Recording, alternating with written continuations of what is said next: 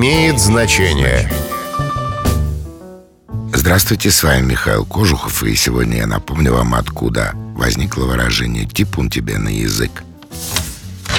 Типун – это небольшой роговой бугорок на кончике языка у птиц, который помогает им склевывать пищу. Когда этот бугорок разрастается, это может быть признаком болезни. Болезненные твердые прыщики иногда появляются и на языке человека. Их тоже называли типунами и считали признаками лживости. Из этих наблюдений и суеверий и родилась заклинательная формула «Типун тебе на язык». Ее основное значение было «Ты лжец, пусть у тебя появится типун на языке». Теперь значение этого заклинания несколько изменилось. «Типун тебе на язык» — ироническое пожелание тому, кто высказал недобрую мысль, предсказал неприятное. С вами был Михаил Кожухов. До встречи.